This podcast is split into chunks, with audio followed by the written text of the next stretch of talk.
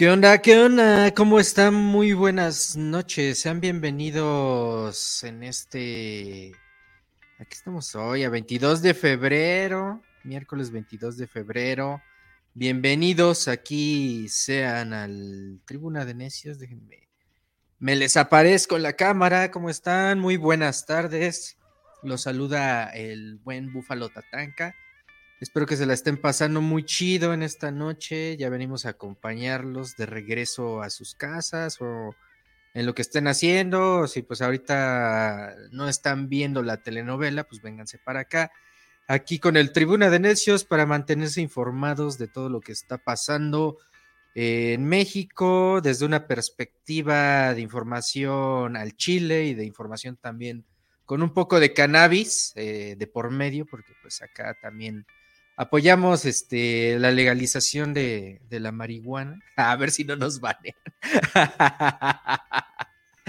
Pero bueno, sean bienvenidos aquí al Tribuna de Necios, que hoy es un día súper especial, hoy es un día que, no sé, yo, yo siento como una calma, una tranquilidad que no sentía hace muchos años, porque justo, eh, pues ayer tuvimos un día agitado en, las este, instalaciones, en, la redacción de aquí de La Resistencia, de los estudios La Resistencia, en la Ciudad de México, pues, porque lo que muchos esperábamos, o, este desenlace que al final del día, pues, termina por evidenciar a todo un sexenio, pues ayer llegó a uno de los puntos climáticos, que fue con la declaración de Genaro García Luna como culpable, pero a ver, antes de ir a eso, vámonos a este editorial porque les quiero presentar lo que hicimos. A ver, ahí está, ahí está.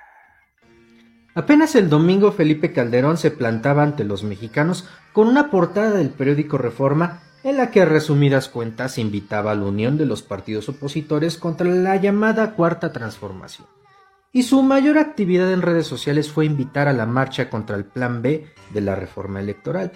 Luego, el silencio. En sus redes, en el teléfono, al menos hasta las 9.12 de la noche de este 21 de febrero de 2023.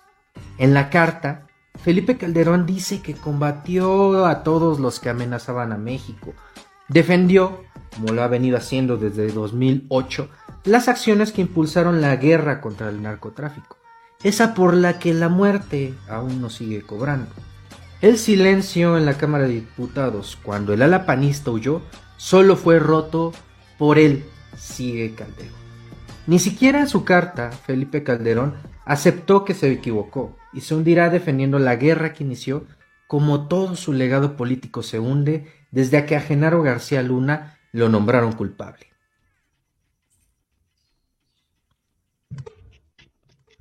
Eh, mira, mira, mira los, nuestros este, promocionales.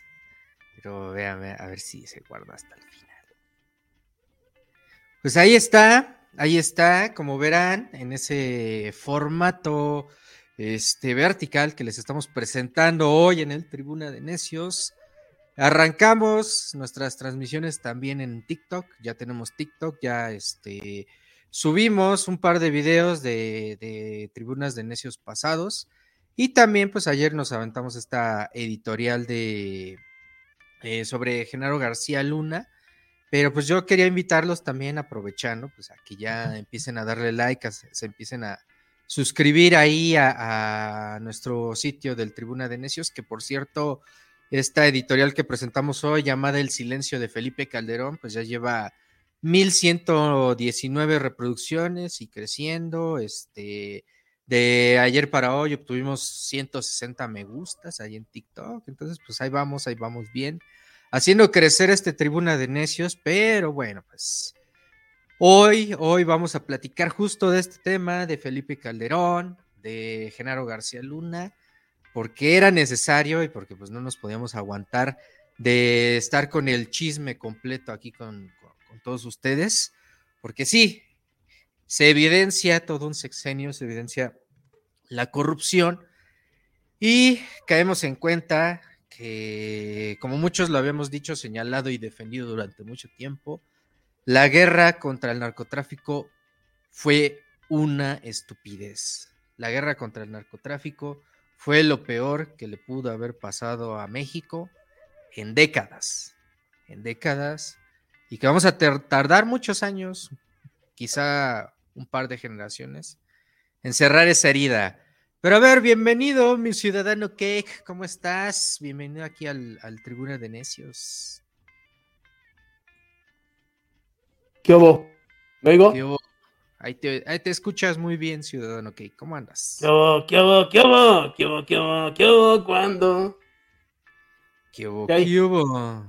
Pues aquí, aquí, este con la noticia, dándole seguimiento al caso de Genaro García Luna y pues esta vez que, como muchos lo esperábamos, aunque por ahí la, la derecha esperaba un resultado diferente, pero pues Calderón culpable, mi buen ciudadano Cake. Ah, no, Calderón no, este Genaro García Luna culpable. No, no, Calderón, Calderón, Calderón culpable no. No, chavo, no. A ver, replanteemos la, el titular del día de hoy.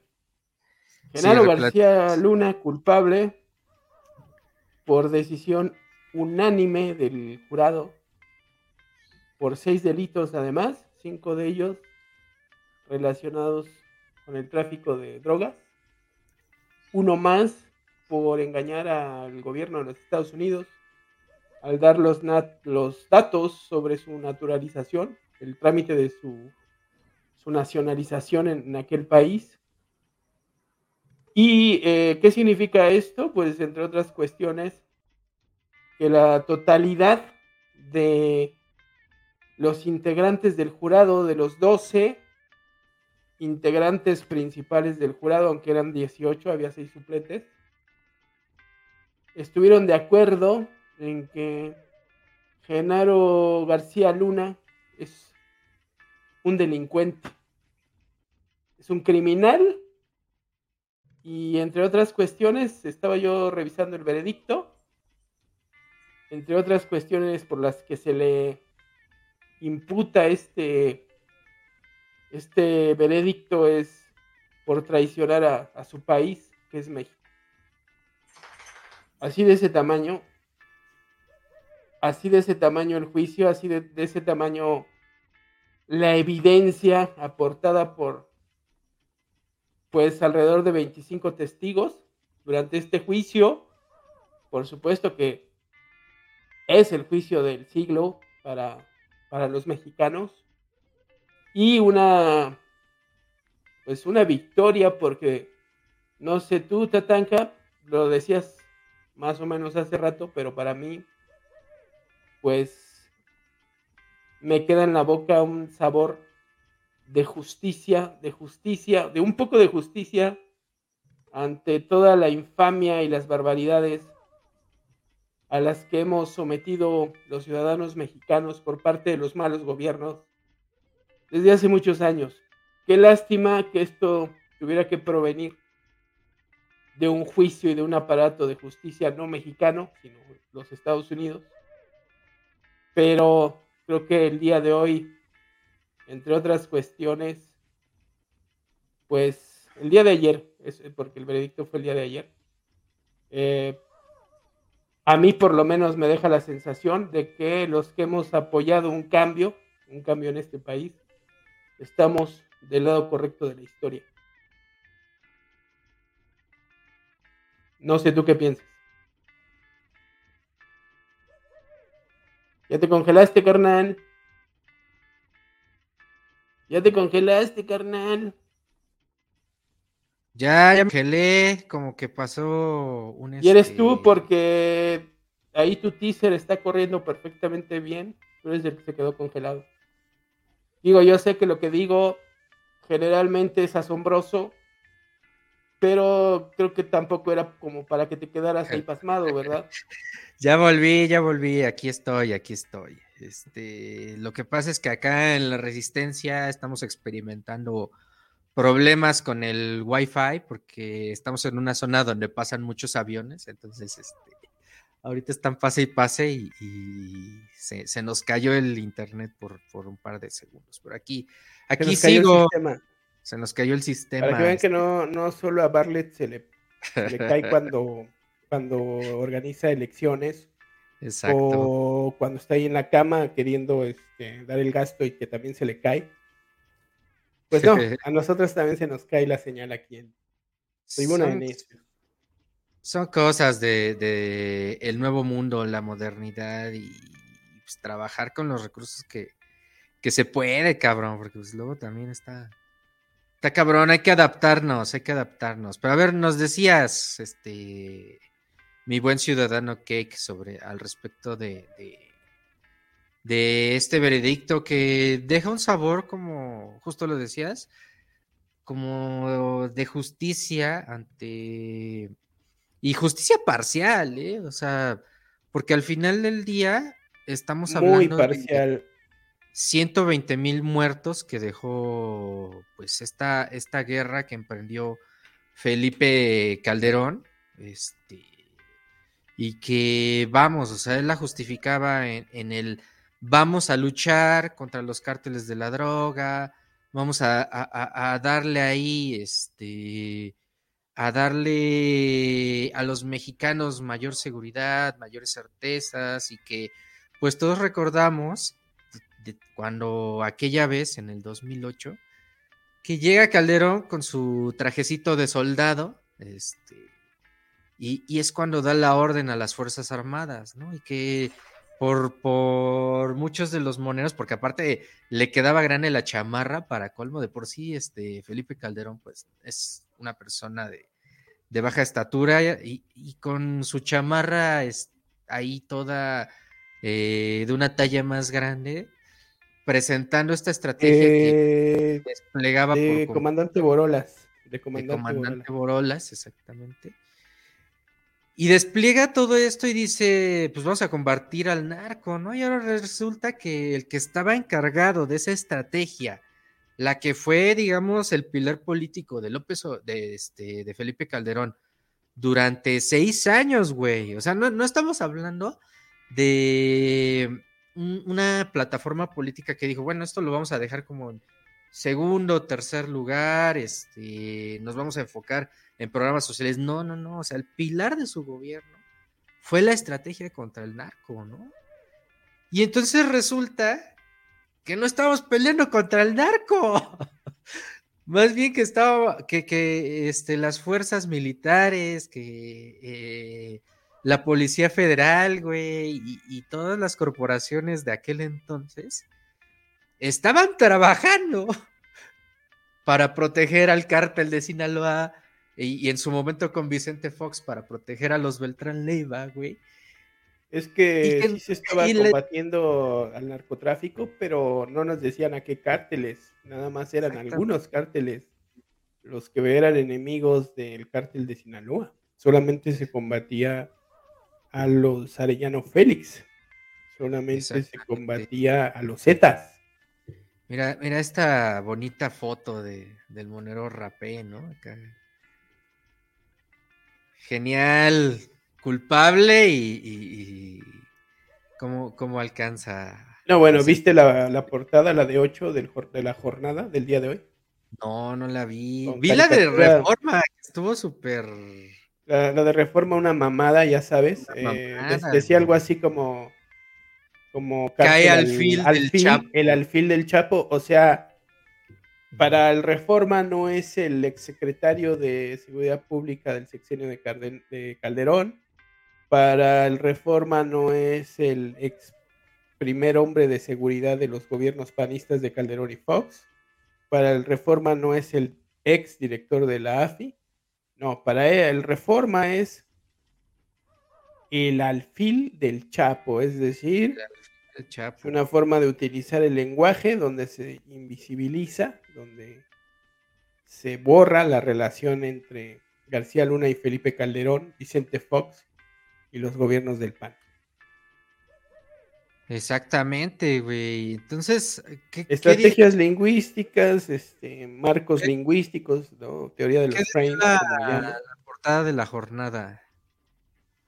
Una caricatura de Monero Hernández, genial. Búscate ahí, este. Seguramente por Arroba la jornada, ¿no? Arroba la jornada, periódico La Jornada. Y la, la caricatura de, de la portada de la, de la jornada del día de hoy es la caricatura del maestro, del máster José Hernández, que es fabulosa y no la quiero describir, así es que encuéntrala rápido, chavo. Oh, cálmese, cálmese. ¡Ay, fuego en la pista! Ya acá está, güey, mira. Ah, amiguito, ¿quieres vivir una experiencia más allá del quinto nivel? Sintoniza en tus redes sociales el Tribuna de Necios.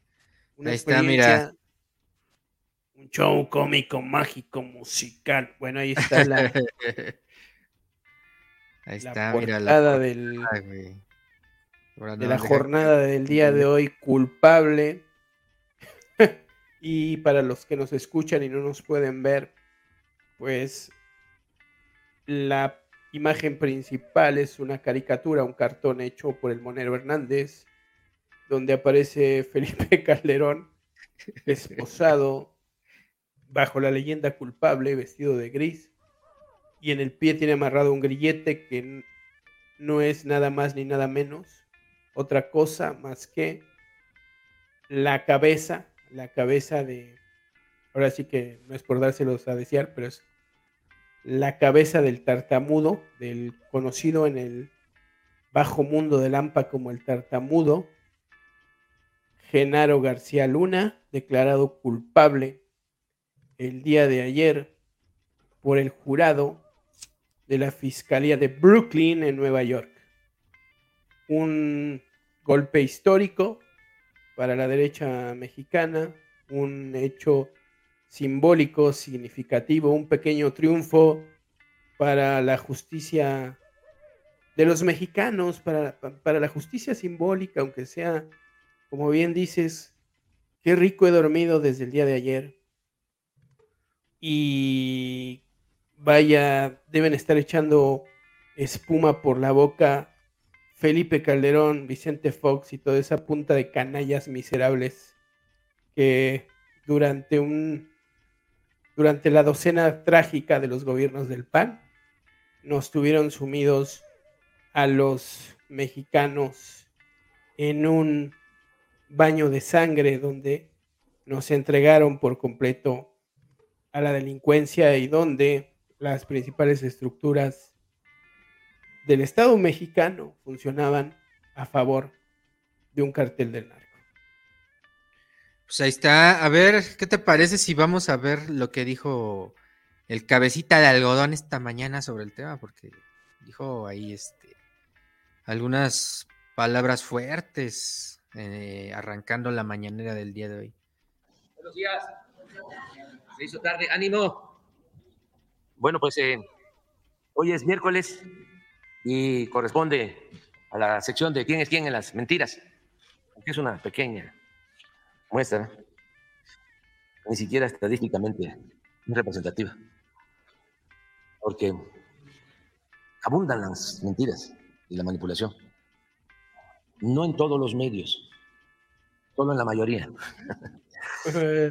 Rosas excepciones. no tiene nada que ver con ustedes. Es otro tipo de cosa. Está llevando a cabo una transformación y se está desmontando un régimen de corrupción, de injusticias, de privilegios que tenía su prensa, como tenían sus intelectuales. Entonces, ese es el fenómeno. Esa es una transformación. Porque le hacía falta al país. Teníamos, no de una crisis, de una decadencia, de un proceso de degradación progresivo. Lo de ayer de García Luna, ¿qué de eso? Una decadencia. ¿Cómo se enfrenta a una decadencia? Un proceso de degradación progresiva, que no solo tiene que ver con lo económico, sino con todos los campos de la vida pública. Con lo social, con lo político, con lo moral. ¿Cómo se enfrenta? Con una transformación. arrancando de raíz al régimen de corrupción, de injusticias, de complicidades, de privilegios. Y eso, pues, este, es fuerte. Y hasta debemos de celebrar de que lo estamos haciendo de manera pacífica, sin violencia. Porque en la independencia, aunque Julio Hidalgo era pacifista, hubo violencia. Y en la reforma, que es la segunda transformación, hubo violencia. Y en la revolución Madero era un hombre bueno, pacifista. Se vio obligado a llamar al pueblo a tomar las armas en contra de la dictadura, porque no le quedó otra opción. Pero hubo violencia, mucha violencia. Y ahora estamos logrando este cambio de fondo sin violencia, porque tanto quienes estamos impulsando la transformación como los que se oponen no están utilizando la vía armada o la violencia. Es el debate, son los cuestionamientos, las críticas en la prensa, las manifestaciones como la que va a haber el domingo en defensa del régimen de corrupción. Para eso es esa manifestación, para defender al viejo régimen corrupto. Los que van a participar, pues vienen a eso. ¿O ustedes creen que vienen por la ley electoral? No, vienen a decir, el INE no se toca, pero también García Luna no se toca. Y en el fondo es, el régimen corrupto y conservador no se toca. Pues eso fue lo que dijo AMLO, el régimen corrupto y conservador no se toca. Eh, palabras fuertes, ¿no? O sea, ya después de esta sentencia que se le dicta a Genaro García Luna, pues también el cabejita de algodón sale a decir, este, de esto se trata la marcha, de esto se trata lo que tanto han defendido por tantos años eh, la derecha aquí en México y más adelante también en la mañanera es lo que hace una sugerencia que le, eh, entre las cosas que menciona sobre Genaro García Luna, pues él dice, a ver, ¿por qué Genaro García Luna no, no se atreve a, a, cooperar con el gobierno de Estados Unidos para que se haga una evaluación, pues, de qué tanta culpabilidad tuvieron Vicente Fox y, y Felipe Calderón en sus respectivos sexenios. O sea, también el PG hoy pues dijo, de aquí soy, me voy a agarrar y pues hoy nos toca, hoy nos toca. O sea, yo creo que estuvo toda la noche así, este, pensando en, en las palabras justas para, para, para expresar pues, pues esta sentencia que, que, pues pone en evidencia toda una estructura, o sea, yo me acuerdo mucho y, lo vengo diciendo desde hace tiempo, ¿no? Que eh, el PAN, sobre todo, decía que con la llegada de Morena con la llegada de Andrés Manuel López Obrador, pues íbamos a terminar entrando a, un narcoestado, ¿no? no sé si te acuerdas, mi buen ciudadano Cake.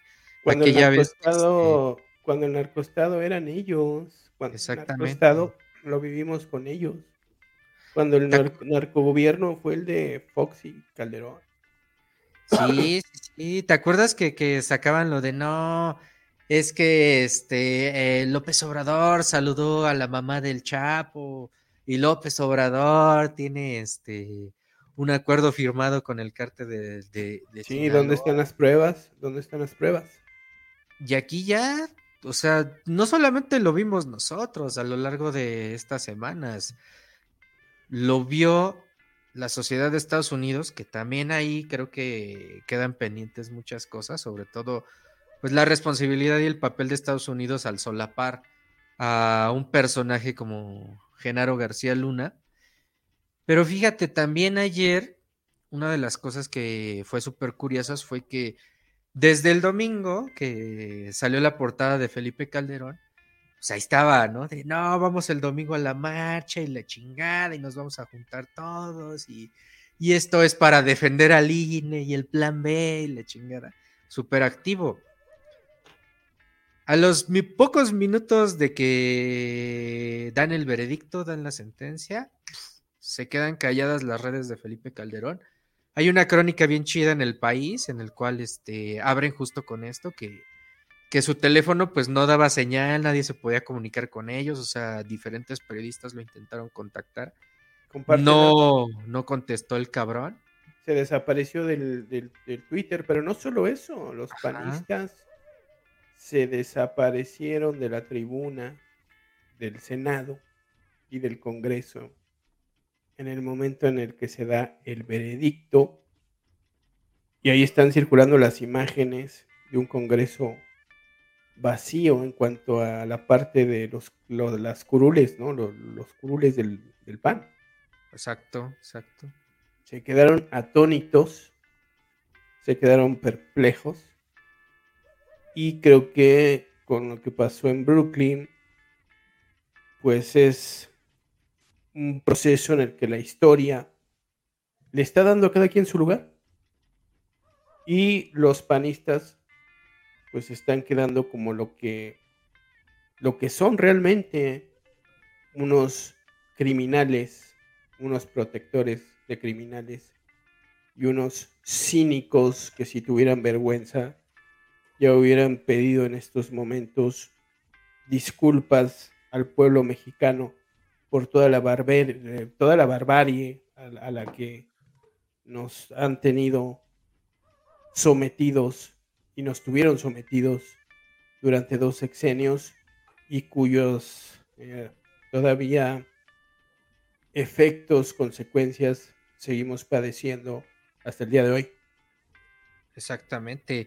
Ahora, acuérdate, y, yo lo vengo también comentando, acuérdate que cuando en el juicio del Chapo, este, empezó a dibujarse la sombra justo de Genaro García Luna, porque desde el juicio del Chapo ya se venían mencionando, así como de, no, pues por ahí, ahí había un alto mando de, de, este, del gobierno de Felipe Calderón y, y, se iba dibujando poco a poco la sombra de Genaro García Luna.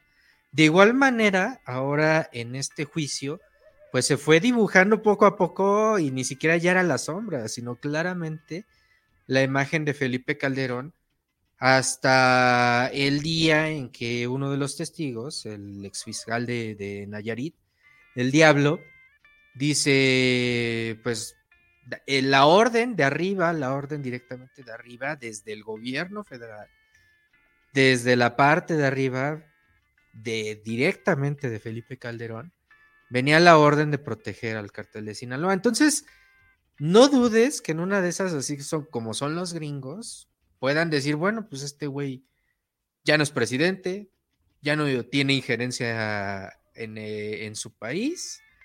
Este, ¿qué les parece? Si también le entramos al caso, ¿no?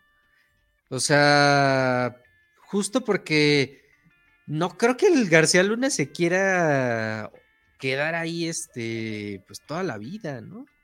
Metido ahí en las rejas, güey. ¿O crees que sí se vaya a comer todo el solo, todo el pastel solo? No creo que con lo que sucedió durante el juicio haya los elementos suficientes para establecerle una investigación a, Felipe Calderón desde los Estados Unidos, con trabajos y a Genaro Luna pues lo, pudieron eh, inculpar por cuestiones de narcotráfico con, razón de sobra, con todos los testimonios que, que se dieron y que coincidían, por supuesto. Pero más allá de eso, pues no, no hay elementos para que la justicia norteamericana llame a rendir cuentas al enano alcohólico, al, comandante Borolas. Sin embargo, eh, pues yo creo que al menos queda el juicio histórico, ¿no? El juicio de la historia que, se está dando al sexenio de este miserable. Y creo que ahí más bien correspondería al gobierno mexicano, pues aprovechar la coyuntura para, pues abrir una serie de investigaciones en contra de, de Felipe e irse de una vez en contra de este, de este tipo, de este victorianito Huerta del, siglo XXI, que como sabemos llegó de forma espuria por un fraude electoral en 2006 y su estrategia para legitimarse fue pues sacar al ejército a las calles con el pretexto de la guerra contra el narco, guerra contra el narco de la que nunca habló durante su, campaña como, como, candidato a la presidencia, se lo sacó de la manga, y para congraciarse con los Estados Unidos, que como sabemos, pues este tipo de operaciones y de recursos o de, vamos a decir, simulaciones como, como lo es la guerra de, eh, al narcotráfico o al terrorismo en, los demás países, pues es un gran pretexto para que los gringos eh, pues extiendan sus redes intervencionistas en gran parte del mundo. Y pues a ellos por supuesto que les cayó como anillo a al dedo la, la, protesta de este imbécil o la, la, propuesta más bien dicho de este imbécil cuando no se podía presentar en las calles porque la gente se lamentaba. Nunca fue un presidente legítimo, no sé si lo recuerdes, Llegó por la puerta trasera del Congreso ah, el día ah, que asumió el poder. Y en medio de marchas, güey, en medio de marchas. En medio de, de protestas. No podía andar en, la calle sin que la gente le gritara espurio, sin que la gente le reclamara que pues era un presidente no grato. Y por eso él se valió del ejército y de esta supuesta estrategia de la guerra contra el narco para tener la venia de los Estados Unidos y no lo pudieran tumbar, no lo podríamos tumbar los ciudadanos. Ciertamente fue uno de los favorecidos por los gringos, ahora ya no lo es, junto con García Luna, cayeron de su gracia, que como bien sabes también los Estados Unidos y la, la Casa Blanca, pues así como utiliza personajes y traidores a sus países, eh, mientras les sirvan, pues los, los tienen ahí consentidos, proporcionándoles recursos económicos, armas, etcétera. Una vez que ya caen de su gracia o que ya no les sirven a los Estados Unidos, pues pasan cosas como el juicio de Genaro García Luna. En el caso de Calderón, pues también eh, ya no es de la gracia de los gringos, eso es más que evidente, pero no sé, o al menos con el juicio de García Luna no, no creo que pase nada. Y no creo que García Luna quiera abrir la boca todo el tiempo mostró renuencia, se negó categóricamente a, servir como testigo protegido. Y pues no lo sé, Tatanka tal vez con el tiempo se ablande, pero parece que este pastel se lo va a tragar él solito. Es que fíjate que no sé si recordarás también el caso Rápido y Furioso, ¿te acuerdas? De que también fue justo entre el 2006, o sea, durante todo el sexenio y el 2011, que pues aquí pues se introdujeron más de 2.000 armas a México, no sé si te acuerdas de ese caso, y pues también le tocó a, este, a Felipe Calderón, eh, y, se aprobó durante ese sexenio, ¿no? O sea, ¿cómo de pronto se repiten algunos escenarios? Como por ejemplo de cuando Estados Unidos en los años 70 para, para, y 80, para mantener las guerrillas, para mantener el control sobre varios estados sudamericanos y centroamericanos, pues no solamente utilizaba la, el tráfico de las drogas, la, el envío de mercancías, sino que también se utilizaba para trasladar armas y entregárselas a las guerrillas.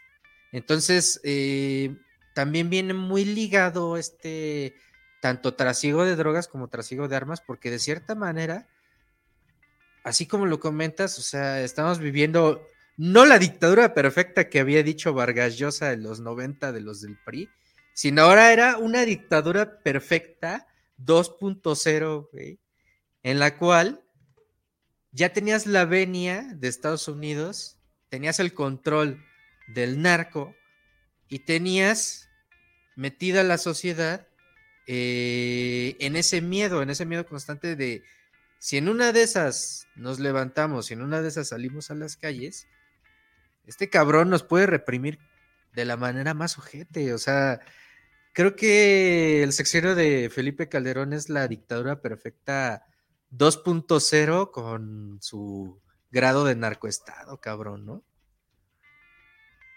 Sí, efectivamente, como lo estás diciendo, eh, hay que decirlo, o sea, el enano, el, el, sargento Borolas, ya, sí, ya sé que ya lo bajé de grado. y solito se ha ido degradando poco a poco, ¿no? así va, güey, degradando hasta acá. Cada vez, cada vez va involucionando más este personaje hasta que se convierta en una bacteria, que ya siempre lo ha sido, ¿no? Pero el plancton de la política mexicana. Pero todavía, este, quizá puede involucionar un poco más. Y hay que decirlo, este pendejo saca el, el, ejército en el 2006 a las calles, en 2007 sobre todo.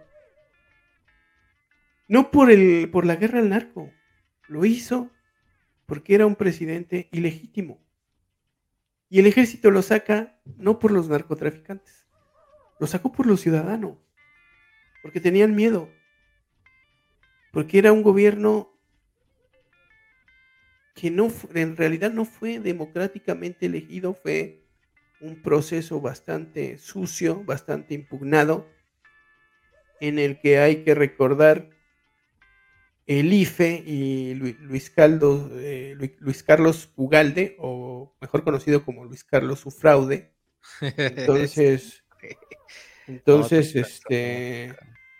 Eh, que te, acuerdas quién andaba secretario por ahí presidente del INE ¿eh? el INE te acuerdas quién andaba rondando en el INE ya desde entonces quién pues nuestro Lorencito Córdoba güey. Sí claro pues, están, están recortados con la misma tijera pero bueno remontémonos a la época de Luis Carlos Ugalde que este, junto con Waldenberg, son, son los paladines de la derecha que se presentan en las marchas y son sus, según los, los derechosos, son sus figuras principales morales, sus autoridades morales. No quisieron hacer un recuento de votos en aquel entonces. Y las boletas se terminaron destruyendo. Hay múltiples testimonios que hablan sobre el hecho de que hubo fraude en 2006. Hay que, recordar que entre, otros Moreira, Moreira este, acusó directamente a, Fox y a Calderón de que le dieron línea a los gobernadores. Eh, Moreira era gobernador de, Coahuila, de que pues eh, se iba a hacer un fraude a favor de que ganara Felipe Calderón. Y sí, efectivamente, como dices, pues sí, se puede tomar como una dictadura desde el momento en que no fue un presidente legítimo, no fue un presidente legítimo ni fue un proceso electoral limpio, sino que estuvo lleno de irregularidades. Jamás, jamás Felipe Calderón fue aceptado por los mexicanos, más allá de su círculo cercano de lambiscones, de empresarios, de corruptos, de panistas, de círculos del poder, ¿no? del gran capital fueron los únicos aliados que tuvo en Felipe Calderón, los únicos que lo aceptaban, más allá de este pequeño círculo, y claro, de, un pequeño grupo de pagafantas, ¿no? De pagafantas de los, de los panistas, que son estos babosos que en redes sociales defienden al PAN, que son los menos, lo sabemos, que son aspiracionales, que tienen una idea de de empatía con el libre mercado y con estas este, promesas, eternas promesas de progreso que hace el neoliberalismo que nunca les va a cumplir, que nunca nos va a cumplir a nadie, pero que eh, los defensores de este tipo de personajes creen que por, por aventarse un choro o por defenderlos en redes sociales van a ser igual que ellos, ¿no? Van a ser gente de la alta, van a ser gente eh, que va a ser bien vista por este círculo, ¿no? Que en realidad es como el 1 o el 5% de los mexicanos y que en realidad nunca los van a aceptar, pero pues son aspiracionales y son los únicos despistados que defienden a este tipo de, figuras, pero más allá de ese pequeño círculo, que serán los mismos que van a salir a marchar el próximo domingo 25, este, este mismo círculo de políticos corruptos y pero, estructuras del poder. ¿Con qué pues pinche cara apoyo? ¿Con qué ¿Eh? pinche cara van a salir a marchar estos cabrones? No, pues son tan cínicos que ahí van a estar el domingo, inventando su choro y presentándonos una proyección del mundo al revés, de que el actual gobierno es el que está coludido con la delincuencia, que la dictadura es la que vivimos el día de hoy. Claro, son estrategias que tiene la maquinaria propagandística de la derecha, ¿no? Encabezada por personajes tan siniestros como Claudio X González, que pues tienen todo el varo del mundo, también hay que decirlo, para invertir en portales, en fake news, en encuestas, en acarreados y por supuesto en los ladradores de pues muchos medios de comunicación que vamos, hay que decirlo también, pues, la mayor parte de los dueños de los medios, no son los dueños de los medios, los concesionarios de los medios, pues forman parte también de este círculo corrupto. Y tienen una gran maquinaria propagandística donde nos presentan su imagen del mundo al revés, y lo vemos muy claramente con el estúpido de Felipe Calderón, quien en lugar de haberle ya pedido disculpas a los mexicanos, en estos momentos sigue en la negación total, sin tocar el tema de Genaro García Luna y erigiéndose este cínico como un defensor de la, de la democracia en México, lanzando mensajitos, lanzando comunicados, lanzando tweets, cuando en el fondo sabemos lo que está haciendo este cobarde que además lo hace escondido, lo hace escondido desde allá, desde España, ya que huyó con lo del juicio de García Luna lo que hace este cobarde, pues es dar patadas de ahogado. Este cobarde que tampoco se va a presentar el próximo domingo 25 a marchar, es dar patadas de ahogado, porque en el fondo lo, lo único que le urge a este tipo es obtener el fuero para no ir a la cárcel. Y por eso en este eh, comunicado columna, carta, mamotreto que, que, lanzó en el Reforma hace un par de días, el pues, domingo, se habla de crear un partido político, porque el tipo le urge el fuego. Sí, sí, sí. En efecto, en efecto, Felipe Calderón, pues ya anda ahí queriendo juntar y coludir a, todos los partidos, pues en su eh, patado las protecciones que quiere lograr, pero o sea, ya está más desdibujado de, la política. O sea, no creo que nadie aquí quiera relacionarse con, Felipe Calderón. No creo que. Si acaso tendrá un par de salvavidas, pero creo que le va a pasar lo mismo que a Ricardo Anaya. O sea, ya se va a volver de esas figuras ocultas ahí en el internet, que aparecen de vez en cuando, que aparecen queriendo como eh, catapultarse, pero que realmente a los ojos de la mayoría de los votantes, pues ya están más que quemadas, o sea, eh, aunque no hay una implicación directa sobre Felipe Calderón, en el ojo público, en el ojo de los votantes y en quienes apenas hace unas semanas pedían en la encuesta de Encrol, 84% querían que se enjuiciara a Calderón, imagínate ahora, o sea, imagínate ahora que saquen la siguiente encuesta, ¿cómo va a estar? O sea, es, este lamentable, cabrón. O sea. Pero el tipo eh, sigue en la negación, eh, obviamente está desesperado y ah, claro, seguirá mintiendo hasta el final, porque así son de miserables, o sea, no tienen ni siquiera, ni siquiera tienen los principios éticos para aceptar que la cagaron ¿No leíste su que cometieron errores. sí, sí, la, leí una, una, que, o sea, no dijo nada de Genaro García Luna, solo dijo, haya sido como haya sido, en resumidas cuentas, ¿no?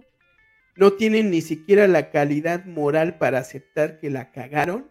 Exacto, güey. Para pedirle perdón a la sociedad mexicana y decirles o plantearnos a nosotros los ciudadanos alguna forma de resarcir todo el daño que nos han hecho y por el contrario son tan miserables figuras y personajes como Felipe Calderón son tan miserables que a pesar de que ya fueron exhibidos en toda su, en toda su miseria, siguen aferrados al poder, como unos miserables marranos ambiciosos y cobardes que son. Pues ahí está, ahí está el tema de Genaro García Luna que, y Felipe Calderón, que pues les vamos a seguir sacando aquí este bastante, bastante de, de dónde recortarle. Pero a ver, vamos a ver los saluditos. Monse Monquiqui, saludos tribuñeros, saludos, Monse Monquiqui, este, ¿cómo andas? Dice por acá. Ahí les mandé contenido en Twitter durante la semana para que lo chequen y no me dejen en visto, claro, este, le echamos un ojo, lo que pasa es que hemos estado ocupados ya armando lo del TikTok, que espero les haya gustado, váyanse también por allá, vamos a estar subiendo no solamente clips de los programas, por ejemplo, pues de lo que llegamos a comentar aquí en vivo en el tribuna de necios, sino también cuando ocurran coyunturas como de este tipo, este que digas, no manches, hay que sacarlos, pues también vamos a estar sacando estos clips de un minuto, este, dan una opinión de la noticia muy general, para que pues también ahí estén informados y estén interactuando en TikTok y pues nos sigan por allá también. Por acá nos dice Olaf Ragnara, ¿cómo están perros? Saludos, este... Eh, es pregunta. ¿Cómo estás, perro? ¿Me prestas, Ragnar? Es pregunta, qué bueno que es pregunta y que no es insulto. Exacto. Saludos a Olaf Ragnar en Facebook. Saludos. Por acá tenemos de nuevo a Monse Monkiki que dice: El ciudadano Kiki me recordó a los memes de niño de ¿Quieres, ¿quieres piedra lunar? Ah, chinga. Yo creo por, por hace rato de cuando estabas imitando al, al locutor, ¿cómo se llama este locutor de. ¡Ay, fuego en la pista! Don Mario de la Piedra. Voz institucional de Estéreo 100. Por muchos años ya murió. Y voz icónica de la radio y de la televisión en México, pero sobre todo voz icónica de la época de la música disco en México en los años 70, 80. Ahí nomás. Ahí nomás. Que de hecho yo luego lo he escuchado los fines de semana que todavía pasan como música disco y ponen nada más su este la grabación de este de, de Hay Fuego en la pista. ¿En Eh, ¿Todavía existe este Dios 100? No sé, güey, necesito checar, pero según mi papá sí, todavía. Por acá, este, Milonguero, saludos, tribunero. Saludos, tribunero. Mira qué guapo es Milonguero, eh. Acá. Dice, les puse un cartón. Ah, pues este es el cartón que nos puso Monse Monkiki. De este. A ver, pues vamos, vamos a checar los cartones y los tweets que nos pone ahorita la querida Monse.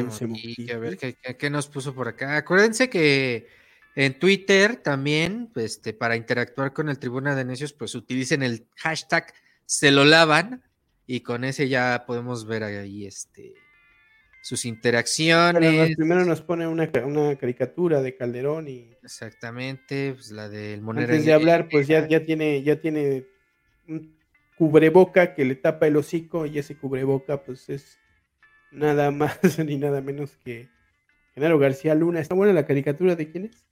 De Helguera. es Hernández o el Fisgón, ¿no? Esta es de Helguera, la otra. Parece que es del maestro Hernández o del Fisgón, uno de esos dos. Sí. A ver, vamos a ver. Pues esto ya es vieja porque Helguera ya falleció. A chinga. Helguera ya falleció hace más de un año. Ah, ah sí, pues era del gran Helguera, ahí está su firma. Ya desde entonces, ¿no? ya, ya visualizaba. Premonición, eh, eh, el gran Elguera que ya falleció. Cartonista, monero de la jornada. Por acá, primeras imágenes de Calderón huyendo. Oye, pero es Photoshop o si es una señora que se parece a Felipe Calderón. no, es una señora, güey, que se parece a Calderón, güey. Pero parece como si Felipe Calderón se hubiera puesto una peluca, güey. Sí, mi tío Antonio pone Monse Monquiqui. ¿A qué se referirá con su tío Antonio? García Luna en la cárcel viendo el documental de Cases en Netflix. Ah, güey. Y es este. Eh, Leo DiCaprio, Leo DiCaprio. en- viéndose a él mismo en la tele, como diciendo, mira, ahí estoy. Buenísimo Oye, este, este documental, ¿eh? Sí, véanlo, véanlo en Netflix para que también entiendan que pues por ahí también eh, están embarrados gente como Loret de Mola.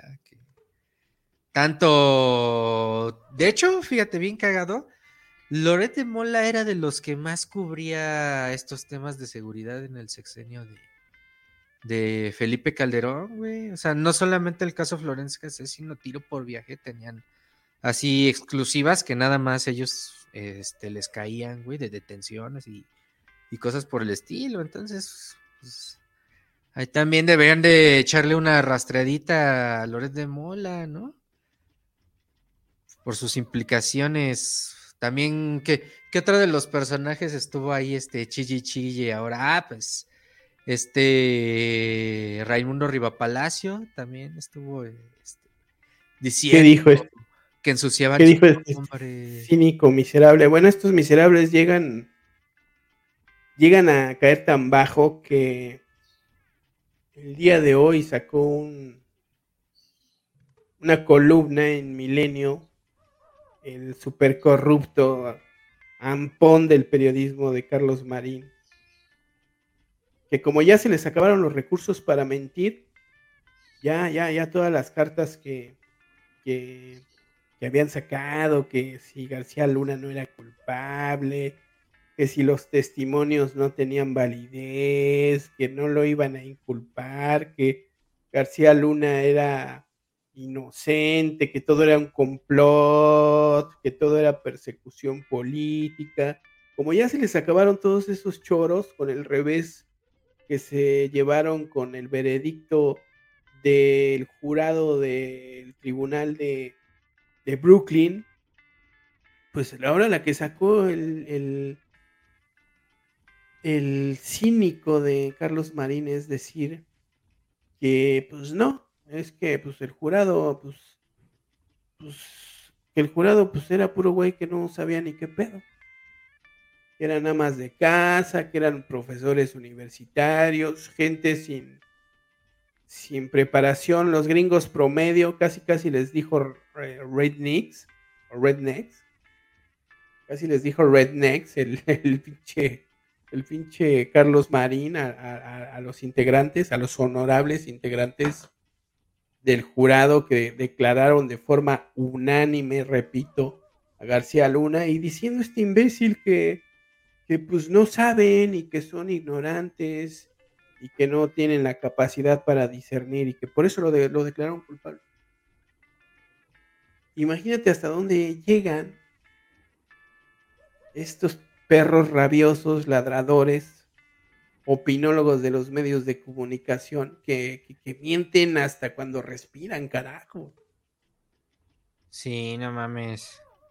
Carajo, pero cómo se exhiben, ¿eh? A mí de verdad no me deja de sorprender la miseria humana hasta dónde puede llegar y hasta dónde se han exhibido miserables también, aparte de Calderón, como Raimundo Rivapalacio, Fíjate, como fíjate Carlos lo que- Marín, como Leo Zuckerman, como toda esta sarta de zápatras, de parásitos que por años y años y años pues vivieron de las dádivas de la publicidad oficial y de los chanchullos y chayotes que administraciones pasadas les daban y que al cortárseles al llegar un, gobierno que pues al menos no los está favoreciendo a ellos, pues son capaces de cualquier cosa, ¿no? De cualquier canallada y de mentir ya descaradamente, ¿no? Ya este, de forma, vamos a decirlo, compulsivamente mitómana. Fíjate, escribe, escribe Riva Palacio en su columna de hoy. El veredicto es oxígeno para López Obrador como no se lo podía haber dado todo el Amazonas. Ayer mismo reiteró que demandaría por daño moral en Estados Unidos al abogado de García Luna, César de Castro, por haber preguntado a partir de una declaración jurada de 2012 de Reinaldo el Rey Zambada si le habían dado 7 millones de dólares a un intermediario del hoy presidente para una campaña contra Vicente Fox. También dijo que esperaría la decisión del jurado para analizar si procedería a abrir causas penales contra el expresidente Felipe Calderón en México. Y luego cierra. El veredicto de culpabilidad debería de sacudir a todos eh, en Estados Unidos porque deberían de rendir cuentas todos aquellos que no sabían quién era García Luna hasta que la DEA se lo mostró. En México, porque más allá del veredicto, la Fiscalía probó que puede utilizar a criminales que detuvo y extraditó el gobierno, en el cual trabajó el exsecretario si son funcionales a los intereses del Departamento de Justicia y la DEA. El veredicto es un mensaje que trasciende a la corte y a García Luna. Ay, fiche este Riva Palacio, ¿no? Bueno, nuevamente el mensaje es denostar, descalificar la acción de pues la justicia estadounidense. Estamos hablando de la justicia de los Estados Unidos, no de la justicia mexicana, donde en un juicio en el que efectivamente el jurado son ciudadanos norteamericanos que les vale madre la grilla y ni les va ni les viene quién es Andrés Manuel López Obrador o quién es Felipe Calderón, pues dieron su, su veredicto ante los hechos que les estuvieron exponiendo ahí durante este juicio y ya. Y consideraron que el tipo era culpable porque se juntó la suficiente evidencia que así lo comprobó y por eso fue declarado culpable. Pero bueno, para, entiendo que para imbéciles como Raimundo Riva Palacio, como Carlos Marín, como Leo Zuckerman y como todos estos más, eh, pues el mundo entero, no solamente la Corte de Nueva York, sino el mundo entero, la galaxia y galaxias cercanas, pues giran alrededor de lo que hace o de lo que deja hacer, de hacer AMLO, ¿no? Exactamente, es como... Imagínate la importancia que le están dando. Sí, como si eh, AMLO tuviera el poder para ir. Palacio Nacional, como si de veras, puta madre, ¿no? Como si a los gringos les importara quedar bien con AMLO, ¿no? Ah, güey. Como si AMLO tuviera el poder para ir y decirle a cada uno de los jurados, oigan, este, voten por Genaro García Luna que es culpable. No mames, güey. O sea. Los gringos les vale madre, a los, a los miembros del jurado les vale madre quién es quién es AMLO, quién es Calderón, se basaron en, la evidencia y hay que decirlo, así funciona la justicia norteamericana estadounidense. Así funciona, así funcionan los juicios orales que señalan muchos especialistas en materia jurídico-normativa, son pues de las formas más avanzadas que existen para la impartición de justicia así funcionan, ¿no? Y qué bueno, de, cierta manera, qué bueno que el juicio fue allá, porque si hubiera sido acá, pues ya sabes, todo, es, hubiera sido persecución política y García Luna y Felipe Calderón, pues serían las madres de la caridad y los superactivistas sociales perseguidos por la dictadura, así con K, la dictadura de, del machuchón de Palacio Nacional. Güey, no mames, cabrón. No mames, pues. De verdad, eh, eh, espero, de verdad espero que para muchos de los familiares, de hermanos, gente víctimas de esa guerra contra el narco, que no solamente fueron víctimas quienes murieron, quienes estuvieron ahí este, y perdieron a un familiar, sino también quienes por desgracia tuvieron que trabajar para el narcotráfico, tuvieron que reclutarse, pues todas esas 120 mil vidas perdidas, güey, espero que esta sentencia contra Genaro García Luna y a la vez, de cierta manera, sentencia histórica contra ese sexenio y contra esa guerra en específico, pues les deje también una pequeña tranquilidad, güey. O sea, porque al menos que nosotros que no tuvimos familiares que vivieran de cerca la tragedia de, ese sexenio, pero pues 120 mil muertos, cabrón. 120 mil muertos. El dolor de sus familias, güey.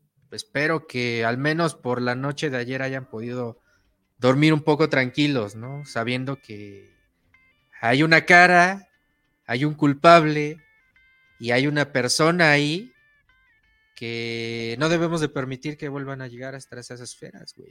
O sea, no debemos de volver a permitir que el narco controle nuestro estado, que el narco controle a México, güey. Y por eso, por eso, gente, razonen sus votos, muy cabrón. Por eso, este, lean, infórmense, siempre sean críticos, siempre estén a las vivas, porque no podemos volver a dejar que estos personajes gobiernen nuestro país, la neta. No sé tú qué pienses, mi buen cake.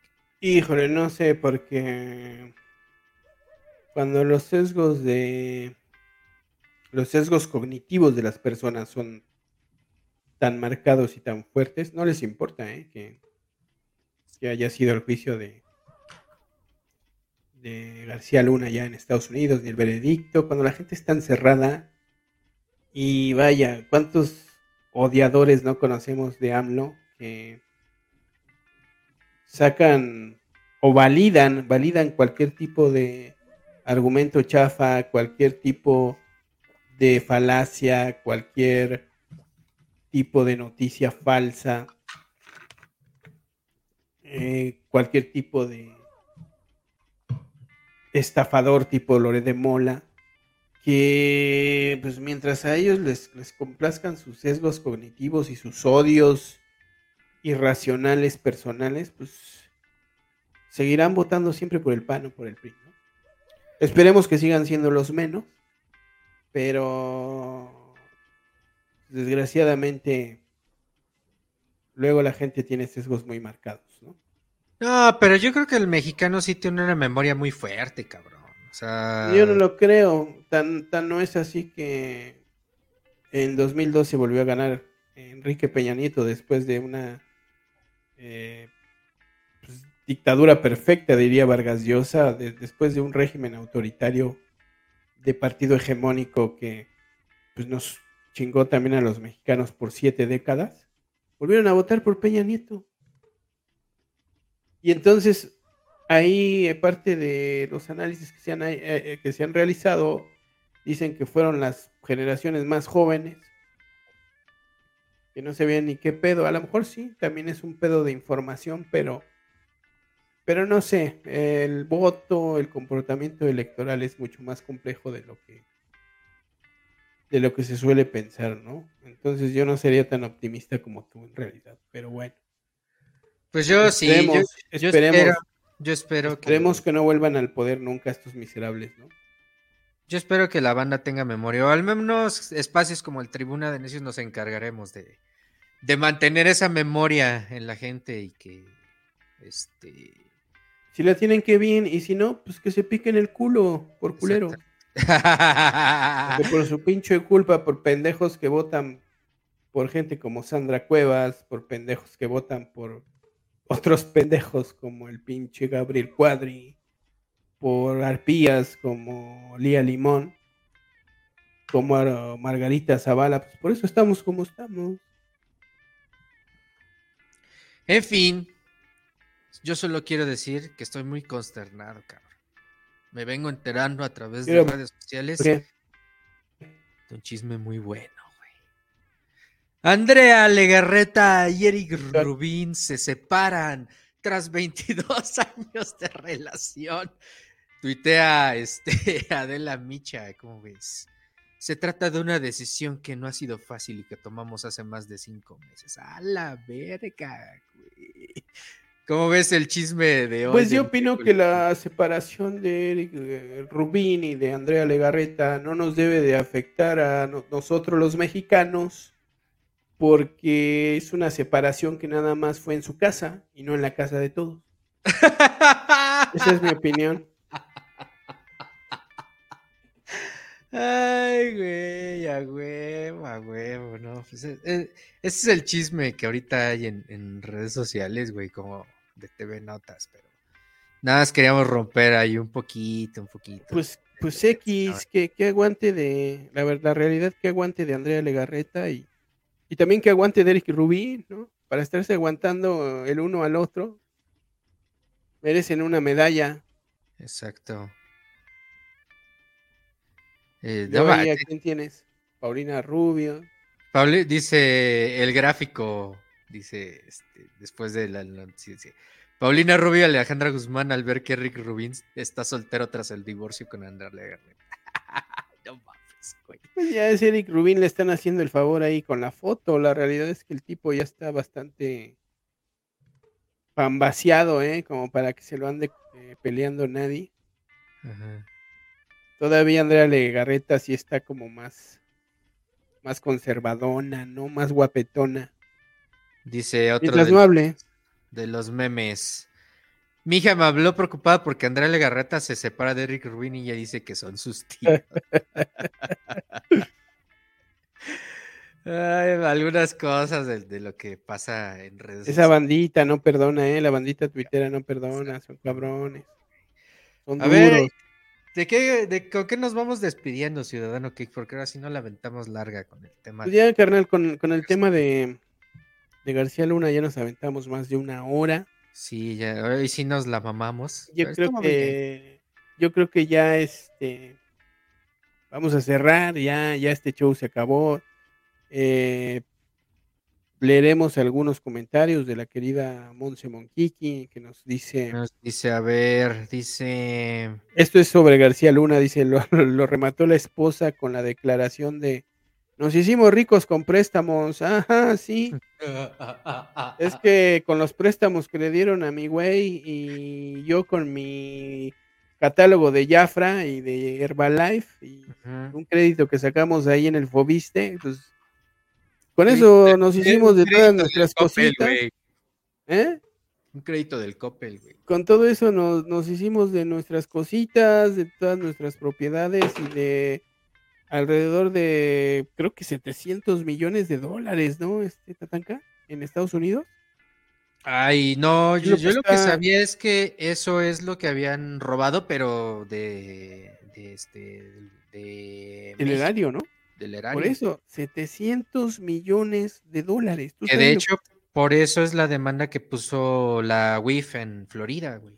¿Tú sabes lo que es esa cantidad? ¿Tú sabes lo que son 700 millones de dólares? Pues, es un verguero, 700 millones de dólares, hay que decirlo, de nosotros los ciudadanos, obtenidos del erario y cómo se obtiene el erario, de nuestros impuestos, de lo que pagamos nosotros, del ISR que nos descuentan cada vez que cobramos una quincena, que nos, nos llega el madrazote, el pinche descuentote que ya no nos alcanza ni para llevar ahí a la morra a los pinches jacuzzis de, Villacuapa y tienes que acabar ahí en Tlalpan en los de a 300 varo. Toda esa lana que sale de nuestros bolsillos, o sea, no solamente nos mataban, nos secuestraban, nos engañaban, nos timaban, nos violentaban, sino también nos robaban. Como bien lo dijo este, la escritora Sabina Berman en Twitter, lo del sexenio de Vicente Fox y Felipe Calderón es una de las máximas traiciones que el Estado mexicano le ha hecho a los ciudadanos. De ese tamaño. Y todavía sale esta cínica, ¿no? La esposa de Genaro García Luna en el juicio a decir que pues, pues no, pues esas propiedades y, y pues toda esa lana, pues fue de sus ahorritos, porque pues, ellos pedían préstamos.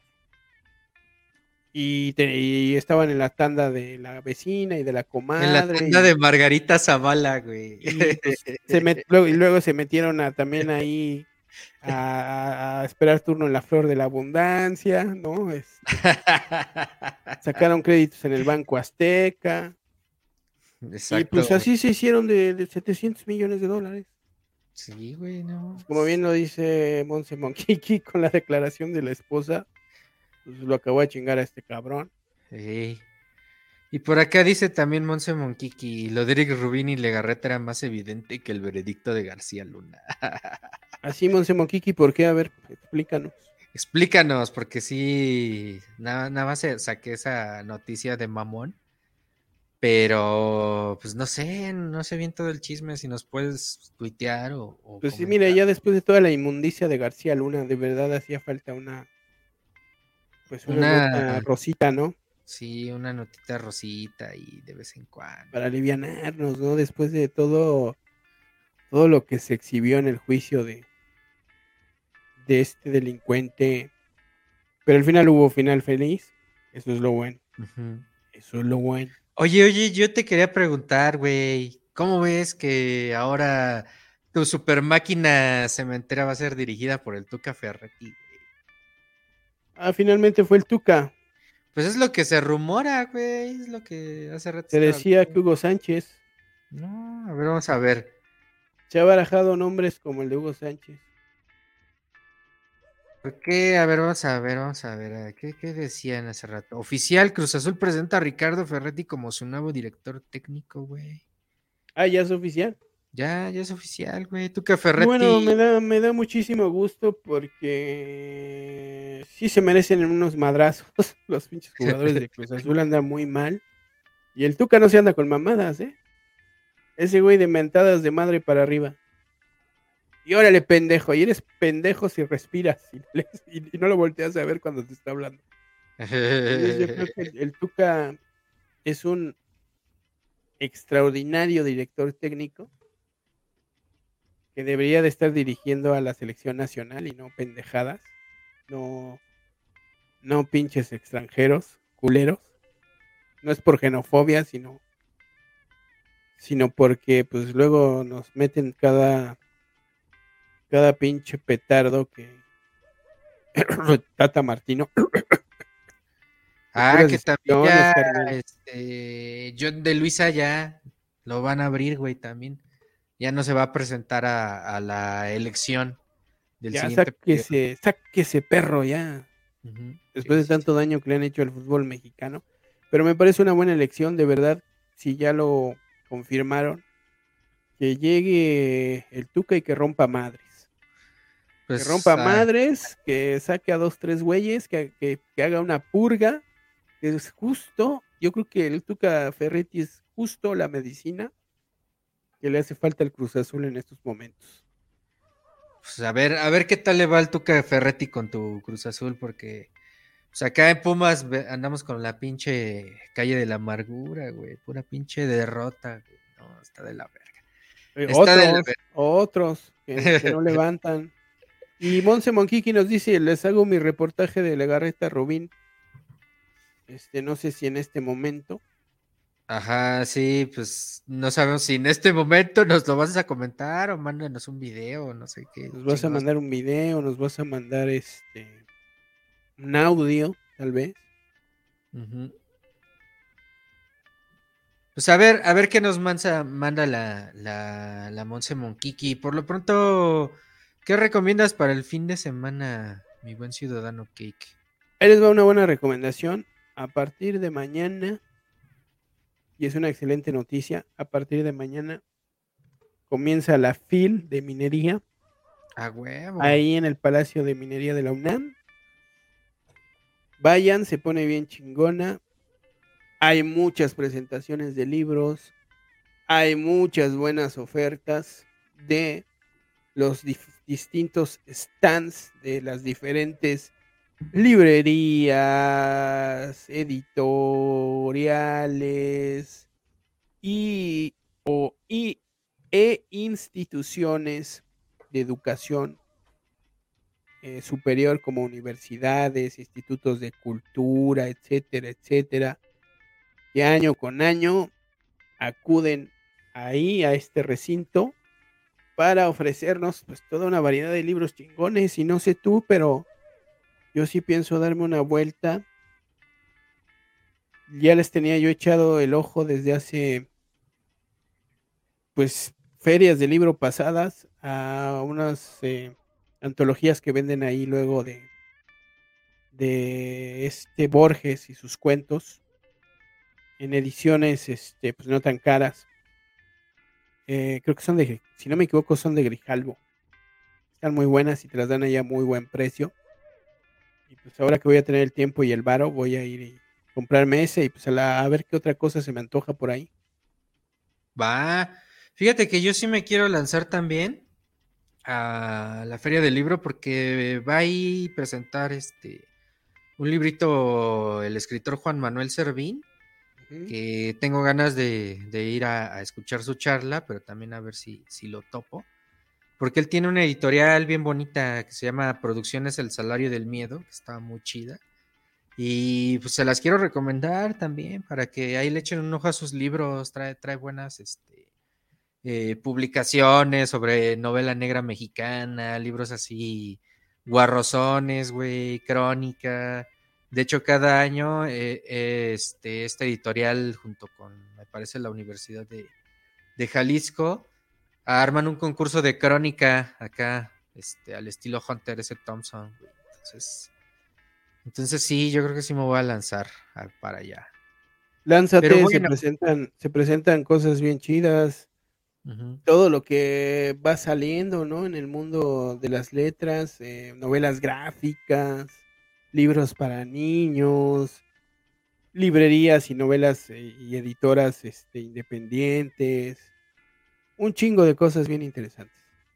Sí, pues vayan, vayan, esa es la recomendación para este fin de semana. Ya vámonos despidiendo de este Tribuna de Necios, no sin antes Mis redes son este A ver, ¿cuáles son tus redes? Son las redes de pescar, son las redes de Arroba el ciudadano cake. Ah, gracias por recordármelo. Mira, ahí, es que ya el Chamer no me deja. Arroba el ciudadano cake. Ahí pueden buscarme y quedarse cruzados de brazos porque nunca tuiteo nada, pero esa es mi cuenta de Twitter. Va. Va. Las tuyas. Pues a mí búsquenme en arroba búfalo tatanca 1, ahí ando yo. Pero también, pues síganos en las redes de el Tribuna de Necios, en, el arroba Tribuna de Necios. Acuérdense que esta semana estrenamos el TikTok, entonces ya váyanle a dar like, vayan y, suscríbanse, porque si llegamos a mil usuarios dentro de TikTok, ya podemos hacer también transmisiones en vivo por allá. ¿Y cuántos, cuántos usuarios llevamos? Dos. wow, nos faltan ya nada más 998. Ahí la llevas, campeón, ahí la llevas. Ahí la llevamos, güey, por eso necesitamos de su apoyo, sus likes y que nos den suscribirse en la campanita también en YouTube. Y allá en Twitch y Facebook y donde quiera que estén, y pues nosotros les vamos a seguir generando más contenidos, pero pues ya vámonos, vamos a la verga de este tribuna de necios, ¿no? Mi buen ciudadano ¿qué? ratones ya, güey, ya, la chingada, ya llevamos aquí más de una hora haciendo el ridículo. Este, este cuento se acabó como. Acuérdense, escúchenos los lunes en el Spaces del Tribuna a las 8 de la noche. Los miércoles acá en YouTube, igual a las 8 de la noche, 8 y media más o menos, depende de la carga de trabajo, pero pues se despide de ustedes el Búfalo Tatanca, el Ciudadano Cake, transmitiendo desde los estudios la resistencia en la Ciudad de México. Esto fue la resistencia. Exactamente. Pues se lo lavan. Este cuento se acabó.